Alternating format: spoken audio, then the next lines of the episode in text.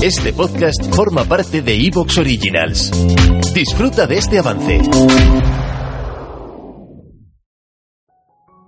Esta historia comenzó mucho antes del nacimiento del ser humano, del nacimiento de la Tierra, el Sol o el Sistema Solar, antes incluso que el nacimiento de la mismísima Vía Láctea.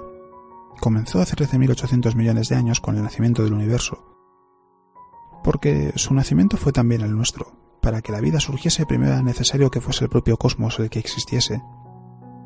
Tuvieron que pasar unos 200 millones de años hasta el nacimiento de las primeras estrellas. Fueron nuestros masivos con vidas breves que terminaron en violentas explosiones. Esparcieron sus elementos por el cosmos, listos para formar parte de nuevas estrellas.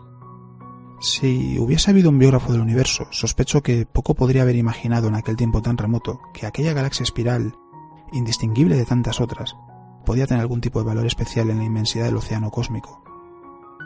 La Vía Láctea nació, creció y maduró hasta que un día, hace unos 4.600 millones de años, se formó una enana amarilla, una estrella normal y corriente, una sucesora de las sucesoras de aquellas viejas estrellas que, una vez, habían iluminado el universo.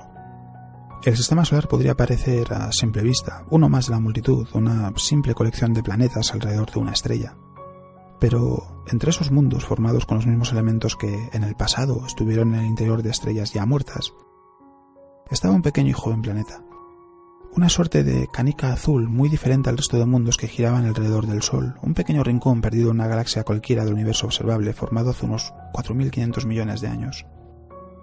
Ese escriba del que hablaba anteriormente, sospecho, poco podría haber imaginado que aquel planeta recién formado sería tan especial, pero en los jóvenes océanos de esa pequeña canica azul sucedió algo asombroso. Los elementos de aquellas viejas estrellas cobraron vida. Muchas de las formas de vida que una vez vagaron por este planeta están ahora extintas, sucumbieron en extinciones masivas. El impacto de un asteroide hace 65 millones de años puso fin al reinado de los dinosaurios. Fueron los reyes de la Tierra durante eones. Si las cosas hubieran sido diferentes, serían otras criaturas las que, ahora, en nuestro lugar, se harían preguntas sobre sus orígenes. Pero no fue así. Tras los dinosaurios llegaron los homínidos, nuestros antepasados. A diferencia de los primates, caminaban a dos patas. Nuestros ancestros, con las manos liberadas, podían experimentar y sentir. Comenzaron a hablar, se hicieron cada vez más inteligentes. Me pregunto si, por las noches, algunos observaban el firmamento preguntándose cuál sería el significado de aquellos puntos de luz. Pero, aunque pueda ser tentador ver a nuestros antepasados como criaturas frágiles y asustadizas, hicieron lo más difícil, sobrevivir. Mucho tiempo después llegaron las primeras civilizaciones. Aquí comenzamos a ver muchos paralelismos con nuestro mundo. Eran curiosos, pero también temerosos.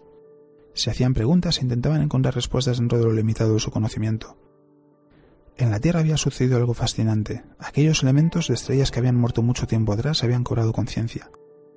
Es como si, de repente, el cosmos tuviese la habilidad de hacerse preguntas a sí mismo. ¿De dónde vengo? ¿A dónde voy? ¿Por qué estoy aquí? Como decía Carl Sagan, somos una forma de que el cosmos pueda conocerse a sí mismo. Venimos de él, somos material de estrellas.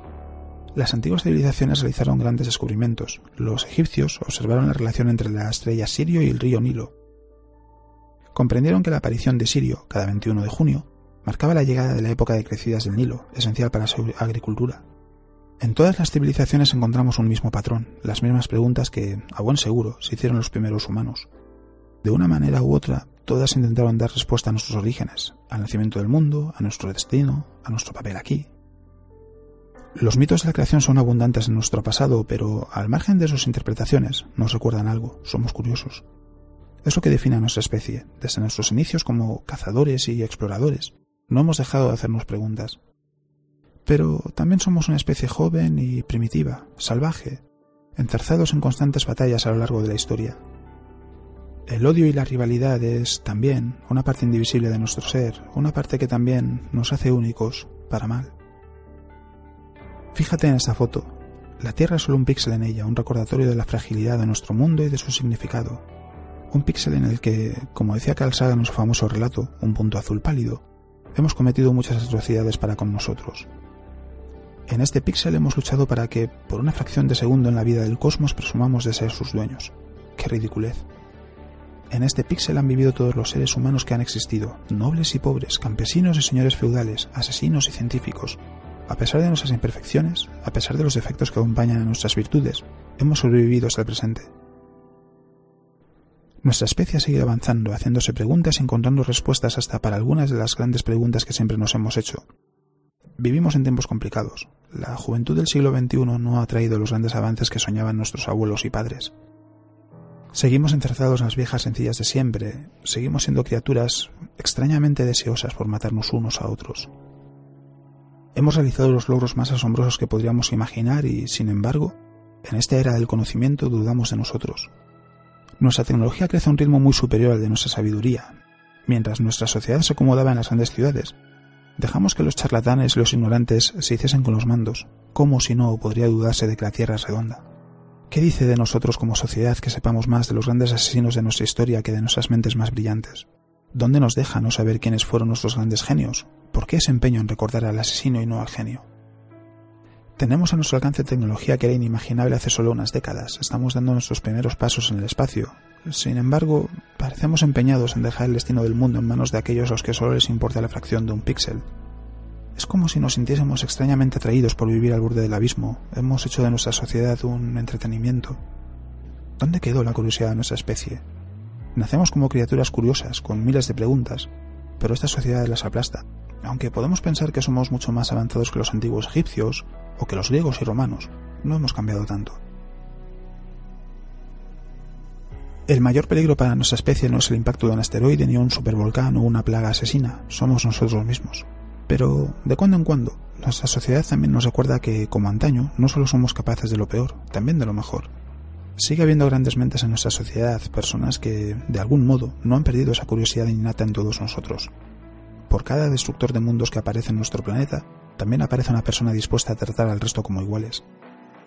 Por cada charlatán ignorante aparece alguien que quiere dar respuestas y no dejar de hacerse preguntas sobre el cosmos y nosotros mismos. Pero si no recordamos quiénes somos como sociedad, estamos abocados al fracaso. ¿De qué sirve celebrar los triunfos de nuestras estrellas si, mientras tanto, dejamos que el mundo a nuestro alrededor se desmorone como si no fuese con nosotros? ¿Nos contentamos con eso?